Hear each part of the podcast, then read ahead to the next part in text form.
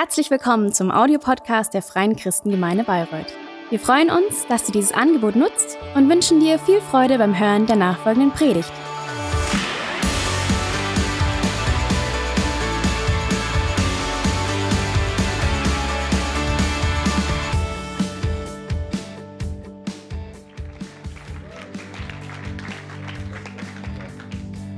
Wow, was für eine Begrüßung. Ich glaube, ich muss öfters wieder kommen. Ja?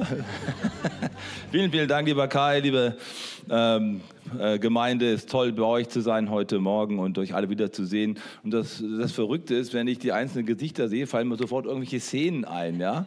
Äh, wo ich sie das letzte Mal so wahrgenommen habe. Und äh, das da muss ich erst mal gucken, dass ich es alle auf, auf die Reihe kriege. ja, sehr schön heute Morgen bei euch zu sein, euch alle zu sehen. Und ähm, ich darf heute ein Teil der Predigtserie sein, mein Herz für sein Haus. Ihr nennt das jetzt Herzschlag, aber es ist eigentlich das Gleiche. Ne?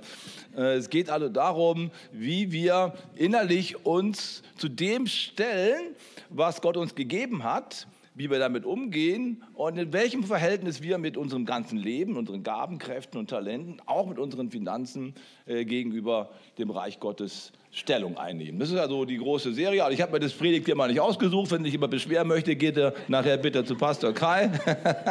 und ich will einfach so mal einen Beitrag bringen. Und ähm, es ist wirklich ein super spannendes Thema. Als ich noch in Bayreuth gewesen bin, da war noch Ebay so richtig hoch im Kurs. Ich weiß nicht, ob das heute noch so der Fall ist, aber da gab es immer so eine Werbung, ja, so drei, zwei, eins, deins.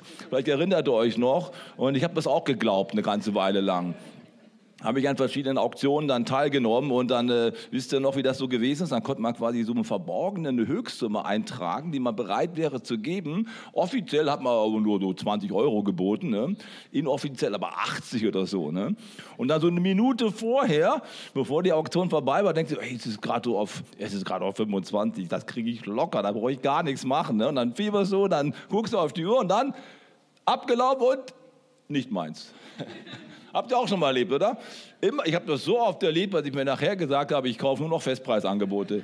Weil ich immer so enttäuscht gewesen bin, der Auktion immer verloren. Das ist übel. Ja? Und ich weiß nicht, wie es euch so geht, wenn man ähm, so das Erlebnis macht, das ist jetzt meins. Kannst du dich noch an dein erstes Fahrrad erinnern, Valentina? Dein erstes Fahrrad? Oder bist du gleich mit Skateboards angefangen? Weißt du nicht mehr, ja? Ja, ich, ich weiß es auch nicht mehr, ich muss es zugeben, ja aber dein erstes Auto vielleicht oder so, ja? Oder dein erster Studienplatz, ähm, dein erstes Handy. Äh, das sind so tolle Momente, wo du denkst, wow, jetzt gehöre ich auch dazu. Ne? Jetzt, ich habe auch so ein Ding, ne? jetzt kann ich damit fahren und so. Das ist ein tolles Gefühl, wenn man so dann hat, es gehört jetzt zu mir. Ne? Und äh, wenn wir hier sind in Bayreuth, dann fahren wir meistens auch nach Emmmansberg hoch, wo wir ja 20 Jahre gewohnt haben. Ja, und dann stehe ich da immer so vor meinem alten Haus und denke mir, ja, damals habe ich ein Grundstück gekauft in Emmmansberg, so 600 Quadratmeter. Und als ich unterschrieben hatte, habe ich so das, das Gefühl gehabt, wow, jetzt gehört mir ein Stückchen Erde in dem riesigen Universum, das ist Bernhard Olben. Ja? Da kann mich keiner mehr vertreiben, in den Krieg kommen, was auch immer. Dann baue ich da Kartoffeln an oder Erdbeeren oder was eben da wächst auf dem Hügel. Und es ist meins, ja. Das war ein ganz, ganz tolles Gefühl. Und nun jetzt sind schon viele Jahre vergangen, habe das Haus schon lange wieder verkauft und mein erstes Auto ist auch schon lange auf dem Schrott gelandet und viele andere Dinge auch. Und ich habe so im Laufe des Lebens gemerkt, mit dem, mit dem Festhalten, das ist meins, das ist gar nicht so einfach. Wenn ich ehrlich bin, muss ich sehr, sehr häufig Dinge wieder loslassen, die ich vorher mal so festgehalten habe, die mich so glücklich gemacht haben. Und das heißt also immer wieder Abschied nehmen, loslassen können. Und das ist etwas, was man im Leben lernen muss. Die Fähigkeit, wieder loszulassen, ist die Fähigkeit, glücklich zu bleiben. Wer nicht loslassen kann, kann nicht glücklich bleiben weil du kannst Dinge nicht festhalten. Es ist unmöglich. Und deswegen ist es so wichtig, dass wir die richtige Einstellung zu unserem Besitz bekommen, zu dem, was wir haben, was Gott uns geschenkt hat. Und äh, deswegen möchte ich gerne heute mit euch über diese Frage sprechen. Was oder wer bin ich? Verwalter oder Eigentümer? Das ist die entscheidende Frage für das ganze Lebensglück, aber auch für meine Finanzen. Wir sprechen natürlich auch über Finanzen, aber wir sprechen über das viel, viel Größere, nämlich um diese innere Haltung, wie gehe ich mit meinem Leben um, mit dem, was ich habe, was mir geschenkt ist? Bin ich Verwalter all dessen oder bin ich Eigentümer und halte fest? Das ist entscheidend. Ich möchte über zwei Punkte sprechen. Erstmal möchte ich beschreiben, was ist denn die Haltung eines Verwalters und wie unterscheidet sie sich von der Haltung eines Eigentümers? Und das Zweite ist, was ist denn der Segen eines Verwalters? Eigentümer klingt irgendwie besser, oder? So zur Miete, ja, okay, Miete ist gut, aber nachher zahle ich mein Leben lang das Geld und nachher habe ich gar nichts davon. Eigentümer ist doch besser, oder? Und das sind so Bilder bei uns im Kopf. Und die Frage ist, was habe ich davon? Was ist der Segen des Verwalters? Und damit wir das Ganze auch mit der Bibel machen, ne, habe ich gedacht, lesen wir doch mal ein Stück aus dem ersten Königebuch, Kapitel 3, Vers 5 bis 10. Eine Geschichte über König Salomo. Der war damals noch ziemlich jung und ist ganz frisch auf den Thron gekommen.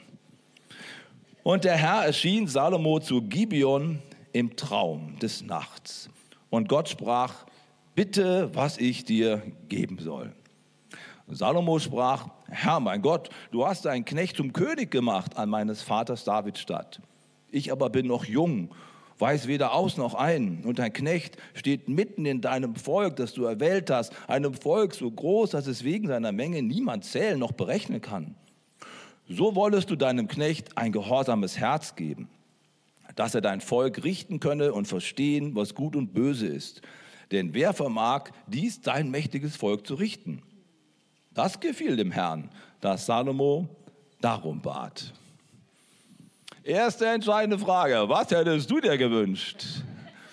Nimm dir doch mal eine halbe Minute Zeit, mit deinem Nachbarn kurz auszutauschen. Wenn du einen Wunsch frei hättest, was würdest du sagen, das will ich haben? Versuch zwei, ja? Eine halbe Minute mal kurz mit dem Nachbarn sprechen. Was wäre dein Ding? Eine halbe Million oder eine Million im Lottogewinn oder Traumreise auf die Seychellen? Keine Ahnung. Was fällt dir ein?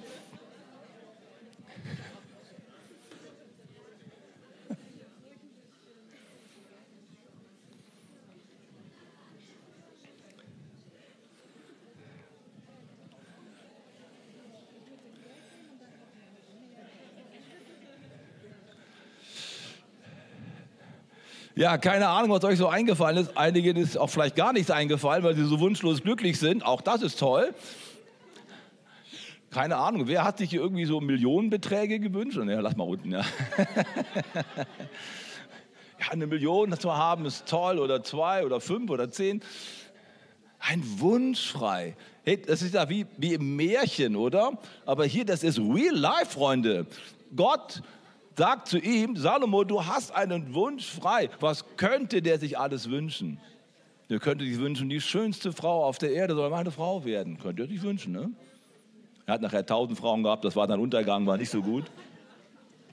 Was hätte er sich noch wünschen können? Ich möchte 120 Jahre alt werden. Ja, okay. Oder ich möchte der größte Herrscher der Weltgeschichte werden. Was kann man sich da wünschen, wenn Gott einem einen Wunsch freigibt? Das stachelt schon so in uns so den Ehrgeiz an, oder?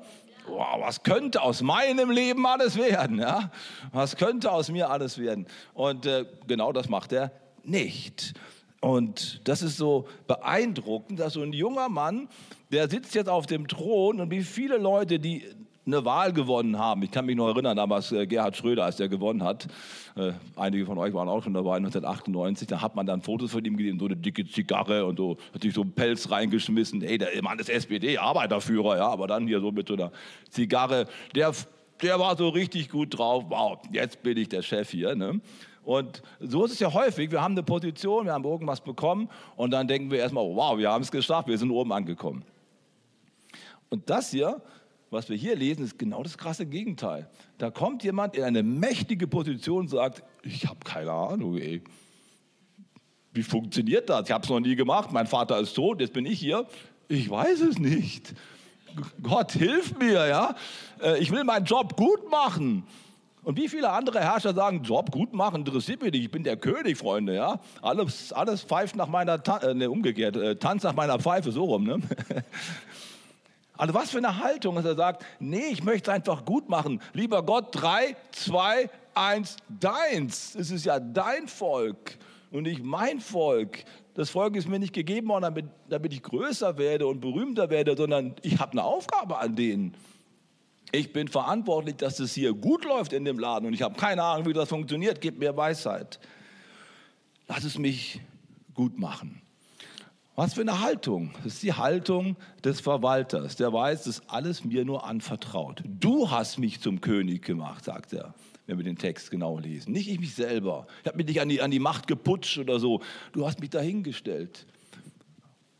Es ist mir nur anvertraut. Und jetzt ist mein größtes Bestreben, es so gut wie irgendwie möglich zu machen. Ich sage das gerne auch jungen Paaren, wenn sie vor, vor dem Traueraltar stehen kommt schon mal vor, dass ich dann sage, hey, du kannst so glücklich sein, dass du eine Gabe Gottes geschenkt bekommen hast. Wow, das ist toll, wenn man eine tolle Frau hat, eine Gabe Gottes, das ist geschenkt.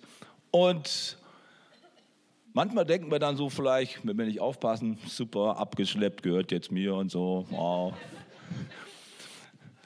Und das ist, das ist verführerisch, ja. Ein bisschen locker gesagt jetzt, aber ihr wisst, was ich meine. Und dann sage ich immer, das ist eine wunderbare Gabe, aber auch eine wunderbare Aufgabe, mein Freund, ja, oder meine Freundin. Und wenn wir das nicht verstanden haben, und daran scheitern viele Beziehungen, dass die denken, das ist jetzt meins. Das ist jetzt meine Frau, mein Mann oder mein Kind, meine Kinder. Damit kann ich jetzt meine, meine Träume verwirklichen? Und manche Eltern versuchen sich ja über ihre Kinder dann selber nochmal zu verwirklichen. Also die Haltung, wie gehe ich mit dem um, ist so entscheidend. Und ich sage dir eins, wenn du nicht loslassen kannst, wenn du nicht in die Rolle des Verwalters kommst, kommst du unweigerlich, glaub mir, hör gut zu, du kommst unweigerlich in die allergrößten Schwierigkeiten deines Lebens, wenn du nicht loslassen kannst. Auf der Bundeskonferenz jetzt im September, da gab es einen ganz bewegenden Moment. Da hat unter Präses eine, eine Frau so um die 50 nach vorne gerufen, die Irmi. Und ähm, jeder, der da war, der wusste schon, die Irmi ist gerade Witwe geworden, weil ihr Mann, der Robert, Robert Tomaschek, ist mit 52 am 5. Juli des Jahres gestorben an Krebs. Und dann ruft er die nach vorne ich meine, dass sie überhaupt auf die Konferenz gekommen ist. Jetzt überleg mal ganz kurz, was du gemacht hättest, wenn ein, wenn ein Mann oder eine Frau gerade kurz vorher gestorben wäre, du bist noch total fertig und jetzt fährst du dahin. Keine Ahnung, dass die überhaupt gekommen ist, fand ich schon beeindruckend. Ne? Dich den ganzen Fragen zu stellen. Und manchmal ist ja das Schlimmste, was passieren kann, ist, wenn du traurig bist oder einen Verlust erlitten hast, dass dich ständig die Leute fragen, na und, wie geht's? Und dann der Mitgefühl ausdrücken. Das, das ist natürlich gut gemeint, aber irgendwie irgendwie willst du deine Ruhe haben. Versteht ihr, kennt ihr das, dieses Gefühl? Das ist mir einfach zu viel jetzt. Und die ist gekommen. Und dann holt er die auch noch auf die Bühne und sagt ihr, ich möchte dich heute ehren, Irmi. Dein Mann ist 52 nur geworden. Und vor zehn Jahren haben wir gemeinsam im Büro gesessen und haben davon geträumt, wie wäre es, wenn wir in zehn Jahren 200 Gemeinden als BFP gründen würden. Und er war der Anführer des Ganzen, er Leiter des Gemeindegründungswerks. Wie wäre es, zehn Jahre, 200 Gemeinden? Und am 5. Juli, an deinem Todestag, kam im Büro vom BFP die 200. Meldung rein. 200. Gemeinde gegründet. Wow.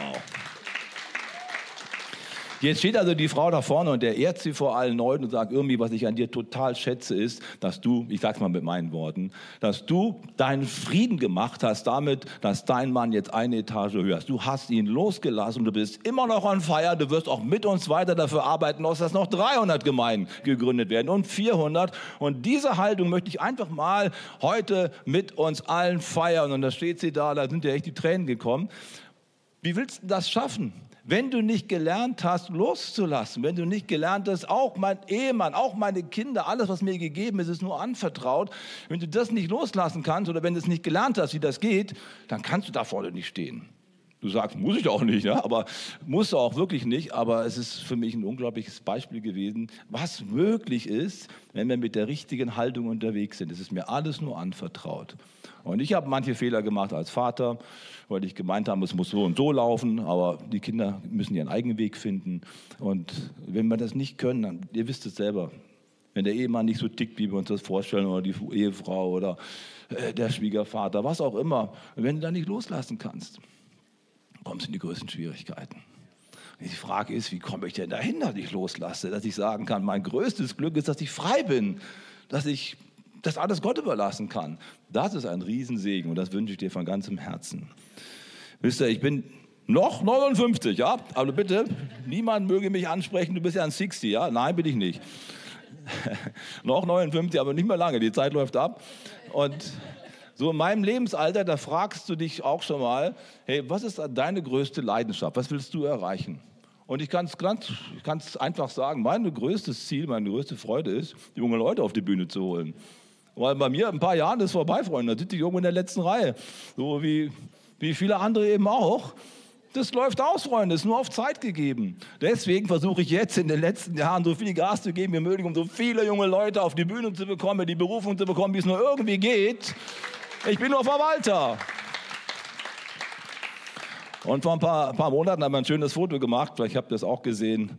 Ich habe es ja auch gepostet. Das war ein toller Augenblick für mich. Da sitzt der Kai im Präsidium neben mir und daneben sitzt der, der, der Ivan da neben mir und dann kam auch noch der Markus Bürger. Sind alle jetzt im Präsidium, leiten alle mit uns zusammen den, den Gemeindebund. Ich denke mir, alter Schwede, irgendwie ist gut gelaufen, ja?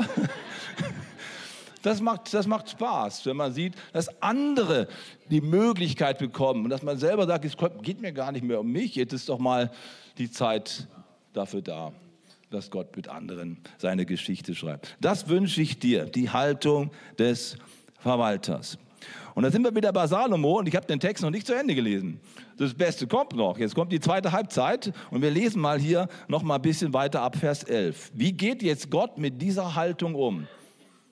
Was für ein Segen liegt in dieser Haltung. Und Gott sprach, weil du darum bittest und bittest weder um langes Leben noch um Reichtum noch um deiner Feinde Tod, sondern um Verstand auf das Recht zu hören, siehe, so tue ich nach deinen Worten. Siehe, ich gebe dir ein weises und verständiges Herz, sodass deinesgleichen vor dir nicht gewesen ist und nach dir nicht aufkommen wird. Und dazu gebe ich dir, worum du nicht gebeten hast, nämlich Reichtum und Ehre, sodass deinesgleichen keiner unter den Königen ist zu deinen Zeiten. Und wenn du in meinen Wegen wandeln wirst, und dass du hältst meine Satzungen und Gebote, wie dein Vater David gehandelt hat oder gewandelt ist, so will ich dir auch noch ein langes Leben geben. Ist das gut, Freunde? Wow.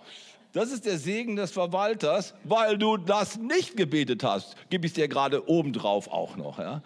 Das ist genau dieses geistliche Prinzip, dass Gott den Segen da freisetzt, wo wir loslassen. Das ist das Paradoxe des Glaubens. Du lässt los, übergibst dich ganz und denkst, jetzt habe ich gar nichts mehr. Und genau das Gegenteil passiert. Gott überschüttet dich mit seinem Reichtum, mit seiner Freude und mit seinem Segen. Wow. Und das ist so gut. Und deswegen habe ich den Satz geprägt, den möchte ich dir gerne mit nach Hause geben. Kümmere dich um Gottes Angelegenheiten und Gott kümmert sich um deine Angelegenheiten. So wichtig. So einfach und doch so wichtig. Kümmere dich um Gottes Angelegenheiten und Gott kümmert sich um deine Angelegenheiten. Der Segen liegt im Loslassen. Wir haben auch einige Bilder heute Morgen gehabt im, im, im Gebet vorher, die genau das in die Richtung auch bestätigt haben. Also wenn wir Besitz und Talente und Möglichkeiten nicht als Gabe an uns selbst, sondern als Aufgabe verstehen, dann kann ein Segenskreislauf freigesetzt werden. Und darum geht es. Jesus hat gesagt, trachtet zuerst nach dem Reich Gottes und nach seiner Gerechtigkeit. So wird euch alles andere, worum ihr nicht gebetet habt, noch obendrauf zufallen. Steht es nicht so, Matthäus Kapitel 6? Sorget euch nicht, und dann lass doch einfach los und sag, dein Reich zuerst. Und da sind wir jetzt beim Herzschlag. Da sind wir für, bei der Aktion Mein Herz für sein Haus. Weißt du, so, sowas muss man eintrainieren. So eine Haltung loszulassen, braucht Gelegenheiten, um die mal auszuprobieren. Und da gibt es natürlich ganz viele Gelegenheiten dazu, ist klar. Aber eine ist auch in dieser Aktion äh, quasi enthalten. Mein Herz für sein Haus. Was kann ich beisteuern, damit Gottes Reich nach vorne kommt. Und ich habe ja so ein bisschen Einblick auch über eure nächsten Schritte, die vor euch liegen. Ihr werdet eine Menge Geld brauchen, das kann ich euch jetzt schon verraten. Ja? Ihr werdet eine Menge Geld brauchen, um das, was vor euch liegt, auch alles bewältigen zu können. Da braucht es eine Großzügigkeit, die Gott nur freisetzen kann. Das ist das, äh, was es, was es, was es braucht. Und äh, wenn Gott das nicht in uns freisetzt, wird es echt, echt schwierig. Und wisst ihr, bei uns heißt diese Aktion immer noch mein Herz für sein Haus und nicht mein Geld für sein Haus. Weil Gott ist überhaupt nicht an deinem Geld interessiert. Er ist an deinem Herz interessiert. Du, wenn dein Herz in die richtige Richtung schlägt und du sagst, Gott hat mich derartig gesegnet, dass ich überhaupt lebe, dass ich hier bin, dass ich etwas tun darf, was ich gestalten darf, es ist so ein Geschenk. Gott, du kannst mein Leben benutzen, wie du es möchtest. Das ist so eine gute Haltung und so eine gute Lebensgrundlage und es fließt so unglaublich viel Segen zurück. Ich kann es euch jetzt als fast 60-Jähriger wirklich mit meinem eigenen Leben bestätigen. Ja? Es sind so viele Dinge passiert, wo ich einfach immer nur staunen kann. Früher hatte meine Gemeinde diese Aktion äh, Geschenk für den Herrn genannt. Geschenk für den Herrn hieß die. Das war das Erste, was ich geändert habe. Ich habe gedacht, nee, wir wollen dem Herrn keine Geschenke geben, wir wollen ihm unser Herz geben. Es ist kein Geschenk. Es ist nicht nur ein bisschen von dem, was ich ihm gebe. Es geht um das Ganze um die ganze Sache. Wisst ihr, ich habe euch als Kirchengeschichtler natürlich auch irgendwas mitgebracht. Das geht ja bei mir nicht anders. Aus den ganz, ganz alten äh, Zeiten, ja, so zweites Jahrhundert, der Kirchenvater Irenäus spricht über den Zehnten und er spricht über das Geben der Christen. Und dann vergleicht er das Zehntengeben mit dem, wie die Christen geben. Und das ist schon interessant. Und da heißt es, wo habe ich es denn? Habe ich es mitgebracht? Da ist es, genau. Da heißt es, der Herr ist ein und derselbe geblieben. Also der Herr über die Juden und der Herr über die Christen. Anders geartet aber ist die Gabe der Knechte und die Gabe der Kinder. Also die Gabe der Knechte, das ist quasi Altes Testament. Wir sind aber heute keine Knechte mehr, sondern Söhne und Töchter. Also anders ist die Gabe der Knechte und anders die Gabe der Kinder, damit auch die Gaben das Zeichen der Freiheit tragen damit die Gaben das Zeichen der Freiheit tragen. Und dann kommen noch ein paar andere Sätze und er sagt, im Alten Testament hat Gott seinem Volk so als kleine Lektion die Aufgabe gegeben, loszulassen 10 Prozent. Und er sagt, Irenäus, wir Christen, wir haben eine ganz andere Haltung zu dem Ganzen. 10 Prozent, das ist nicht unser Ansatz, sondern unser, bei uns ist es so, wir sind Söhne und Töchter und nicht Knechte. Wir drücken nicht irgendwie unsere Steuern ab, sondern wir sind wir, sind, wir gehören zur Familie Gottes. Alles gehört Gott. Und alles, was Gott gehört, gehört auch mir. Das gehört auch dazu. Ja? Also es ist eine völlig andere Art zu geben. Unsere Gabe soll das Zeichen der Freiheit tragen. Was ist denn die Freiheit? Die Freiheit, auf nichts mehr zu bestehen, was Gott mir gegeben hat und alles in deine Hände zurückzulegen. Das ist das Zeichen der Freiheit. Wie frei sind wir? Wie, fair, wie sehr halten wir noch fest an Dingen, die wir eigentlich gar nicht festhalten können? Heute wäre ein guter Tag, in den Segenskreislauf Gottes reinzukommen. Und es braucht eine Übung. Es braucht ein Übungsfeld. Und niemand muss sich schämen, wenn der, wenn der Klein anfängt. Aber ich mache dir einfach Mut. Es geht überhaupt nicht um das Geld. Es geht Gott um dein Herz. Es geht ihm darum, in die Geheimnisse des Segenskreislaufes eingeführt zu werden. Das ist das, worum es eigentlich geht. Und ähm, ich will abschließen mit einer kleinen Geschichte die tatsächlich äh, passiert ist. Ich bin ja auch schon lange Pastor und als ich angefangen habe mit meinem Pastorenjob, hatte ich einen Freund und äh, wir sind so gemeinsam gestartet und wir sind dann nach Bayreuth gekommen. Nee, wir waren, glaube ich, noch in Ostfriesland. Genau, wir waren noch in Ostfriesland und nee, wir sind nach Bayreuth gekommen, okay. und so viel Geld war nicht da. Ich habe mir meine Rente auszahlen lassen, um mich irgendwie einrichten zu können. Und ähm, da bin ich zum Makko-Möbel gefahren in Oldenburg. Ne? Makko-Möbel, weiß nicht, ob du das auch kennst. Da gab es super billige Küchen, 5000 D-Mark. Ne? Da habe ich eine richtig große Küche gekriegt für unser Haus da in Lempernsberg. Und ich habe das selber abgeholt, alles hinten reingestopft und dann hier runtergefahren. Und ähm, Frieda, wo ist der Frieda heute? Sehe ich ihn irgendwo? Weil ohne Frieda hätte ich mein Haus weder bauen können, noch das alte Haus, wo ich vorher als Mieter gewohnt habe, irgendwie verwalten können. Danke, Frieda. Ohne dich wäre es nicht gegangen. Der hat die Küche zweimal eingebaut bei uns. Er ist im alten Haus, hat im neuen Haus. Vielen Dank. Also ich habe gespart, wo es irgendwie geht. Ja, wir haben irgendwelche billige Möbel gekauft, dann, damit wir mit dem Geld klarkommen. Und dann machen wir einen Besuch bei meinem Freund und ich traue meine Augen nicht. Der, der war auch Praktikant, genau wie ich. Er hat noch gar keine feste Stellenzusage gehabt, aber er hätte mal sein Wohnzimmer sehen sollen und seine Küche. Alter Schwede, der hat 50.000 D-Mark aufgenommen, Ratenkauf, und sie hat sich eingerichtet wie ein König. Ich dachte, Alter, hast du geerbt? Nö, Ratenkauf. Wir wollen ja ordentlich starten so in das Berufsleben. Ich dachte, okay, gut. Habe ich irgendwas falsch gemacht?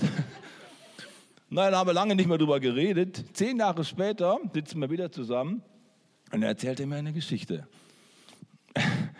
Das war die Zeit, als unter früher Präses Ingolf Elsel, so war um die Jahrtausendwende rum, da zog der durch die Gemeinden und hat über den Zehnten gepredigt. Einige von euch erinnern, euch, erinnert sich noch. Ne? Und das ging durch, die ganzen, durch den ganzen BFP. Und dann kam der auch in seine Kirche und predigte dort über den Zehnten und den, und den Segen des Zehnten. Die Gabe der Freiheit. Und dann sitzt er dort mit einer Frau in der ersten Reihe und als er so predigt, gucken sie sich gegenseitig an, denken, mm, irgendwas müssen wir verändern. Was ist der Hintergrund? Der hat zehn Jahre lang deinen Zehnten nicht gegeben. Kann man machen. Als Pastor kann man das sehr, sehr schlecht machen, ja. Weil du musst darüber predigen, wenn du es selber nicht machst, das ist eine üble Angelegenheit und dem ging es auch gar nicht gut. Jetzt gucken die sich also an, wir müssen was machen. Warum konnte er seinen Zehnten nicht geben? Ja, wegen dieser blöden Einrichtung. Könnt ihr euch noch an Ratenkauf erinnern? Und so Anfang der 90er Jahre die Zinsen? Da hat er da 12 oder 15 Prozent Zinsen bezahlt für so einen blöden Ratenkauf und er kam von den Schulden nicht runter. Der hat so viel Zinsen zahlen müssen, dass er die Rate nicht tilgen konnte und hat zehn Jahre lang quasi Hunderte von D-Mark pro, pro, Monat abgedrückt. Und hat er kein Geld mehr gehabt, um Zinsen zu zahlen. Er hat gesagt, lieber Gott, was soll ich machen? Ich hätte ihm schon sagen können, was er machen sollen, aber es war zu spät. Dann sitzen die alle dort denken sich, so kann es nicht weitergehen. Wir haben ein schlechtes Gewissen all die Jahre und so. Ist, jetzt muss was passieren. Gott, gib uns das Herz des Verwalters. Gib uns ein anderes Herz. Und dann haben die gesagt, egal was passiert, wir gehen morgen auf die Bank. Früher muss man noch auf die Bank zu Fuß gehen. Da gab es noch so Filialen, dann konnte man dann an den Schalter. Ah ja, egal. Jedenfalls haben die das eingerichtet, Dauerauftrag. Wir zahlen jetzt unseren Zehnten. Ja, Preis zum Herrn, alles richtig gemacht. Und am nächsten Tag hat Gott eingegriffen und alles war gut, oder? Hans. Ne? So kennen wir doch den lieben Gott. Ne? Mach was richtig und sofort kommt dann die Antwort. Ja, es kam äh, leider keine Antwort. Ein Monat nicht, zwei Monate nicht, drei Monate nicht und die roten Zahlen in, auf dem Grunde wurden immer größer und immer größer, weil er natürlich nicht zahlen konnte. Nach drei Monaten kommt ein Geschäftsmann auf ihn zu, der auch zur Gemeinde hörte und sagte, ich muss mal mit dir reden. Ich kämpfe seit drei Monaten damit, ich habe so eine komische Idee, ich soll dir eine riesengroße Summe geben. Ich habe keine Ahnung wofür. So gut predigst du auch nicht. Also keine Ahnung und aber ich kann seit drei Monaten, ich kann nicht richtig schlafen. Äh, geh mal am Mittwoch auf die Bank. Ich habe da was überwiesen. Schau mal, ja. Dann ist er halt auf die Bank gerannt, zwei, drei Tage später, und er traut seinen Augen nicht. Es ist exakt die Summe, die er noch offen stehen hatte. Die 50.000, damals gab es noch D-Mark, 50.000 D-Mark, die er zehn Jahre nicht abbezahlen konnte, mal mit einem Schlag abbezahlt. Und das Gute war, er hatte nachher mehr im Portemonnaie, obwohl er den Zehnten bezahlte, als er vorher im Portemonnaie hatte, als er noch nicht den Zehnten gezahlt hat. Und die Frage, ist das gut? Hallo? Preis dem Herrn. Ich habe mich da so darüber gefreut und der Gott hat ihn noch viel mehr gesegnet in der, in der Zukunft dann. Und ähm, es ähm, ist großartig, was Gott machen kann, wenn wir anfangen, einfach den Schritt des Glaubens zu gehen. Weißt du, Dietrich Bonhoeffer sagt, zuerst muss der Schritt des Gehorsams getan werden, bevor du glauben kannst. Der Ungehorsame kann gar nicht glauben. Das ist ein ziemlich scharfes Wort, ich gebe es zu, würden wir heute nie mehr so sagen, aber es ist trotzdem richtig, ja. Es geht tatsächlich darum, in, einem Glaub, in einer Glaubensentscheidung zu sagen, mein Herz gehört Gott und ich will in den Segenskreislauf Gottes reinkommen, egal was es kostet. Ich halte nicht mehr länger fest. Hier bin ich dabei und Gott soll die erste Stelle haben in meinem Leben, in allen Bereichen. Natürlich in allen Bereichen. Das Geld ist nur ein Bereich. Aber du kannst in, diesem, in dieser Aktion einen ersten Schritt gehen, indem du deinen Zehnten einrichtest oder indem du dich von Gott gebrauchen lässt, darüber hinaus zu geben, wie auch immer. Es ist so wichtig, dass wir in ein befreites Leben reinkommen. Gott hat uns all diese Übungen nicht gegeben, um uns auszuquetschen, sondern um uns aufzubauen, um uns zu verändern, um uns einen inneren Reichtum reinzubringen. Und ich schließe einfach nochmal mit dieser Aussage, und das Lobpreisteam kann ganz schön nach vorne kommen, wenn das bei euch so dran ist, keine Ahnung, aber bei uns ist das so. Und ähm, es ist einfach entscheidend, dass wir zu unserem eigenen Leben, zu unserem Besitz, zu dem, was wir haben, eine freiheitliche Einstellung bekommen. Nichts, was ich habe, halte ich fest. Und ich kann loslassen. Und wer loslässt, empfängt. Gib und dir wird gegeben werden. Ein gerütteltes und gedrücktes Maß. So hat es Jesus verheißen. Lass los und du wirst losgelassen werden. Das gilt für unsere Beziehungen, das gilt für unsere Finanzen, das gilt auch für unsere Gesundheit und vielen anderen Dingen mehr. Ich möchte so gern, dass du ein gesegneter Mensch bist. Und das alles beginnt, indem ich sage, mein Herz für sein Haus. Wollen wir gemeinsam aufstehen und beten? Halleluja, Jesus. Du bist gut.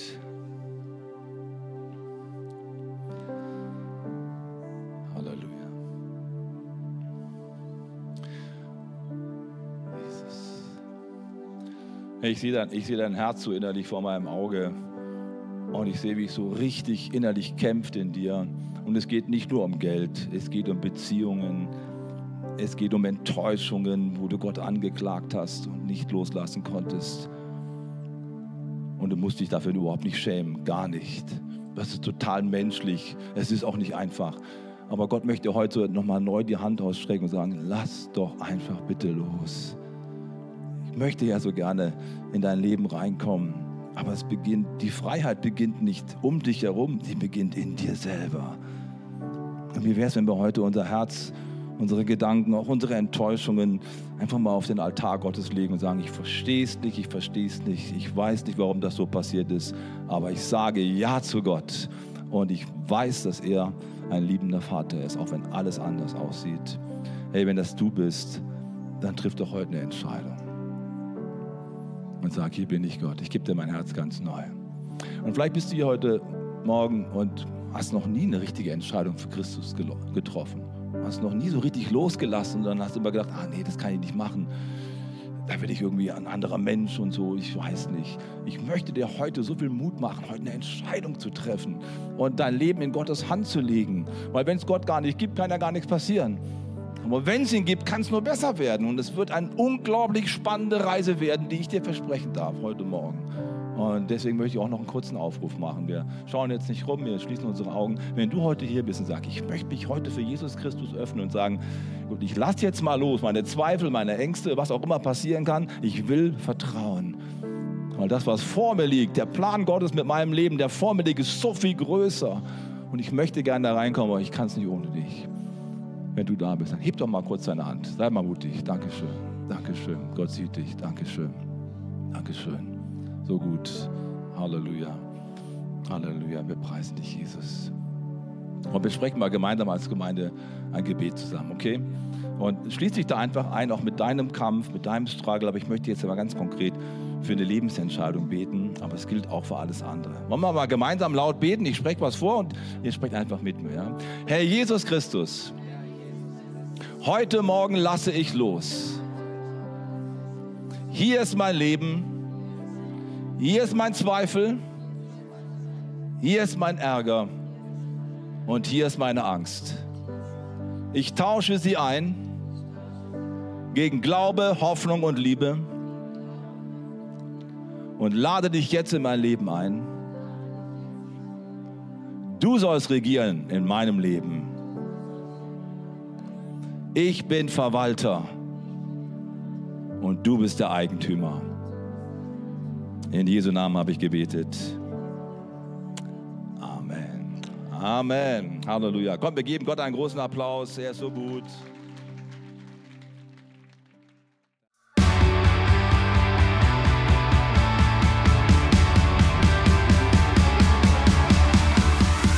Hat dir die Predigt gefallen?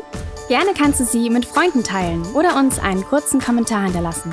Noch mehr würden wir uns aber freuen, dich persönlich kennenzulernen. Du bist herzlich eingeladen, einen unserer Gottesdienste am Sonntag zu besuchen. Alle Infos findest du unter www.fcg-bayreuth.de. Dort kannst du uns auch eine persönliche Nachricht schreiben, wenn du mehr über ein Leben mit Jesus erfahren möchtest oder andere Fragen zum christlichen Glauben hast. Bis zum nächsten Mal. Ade!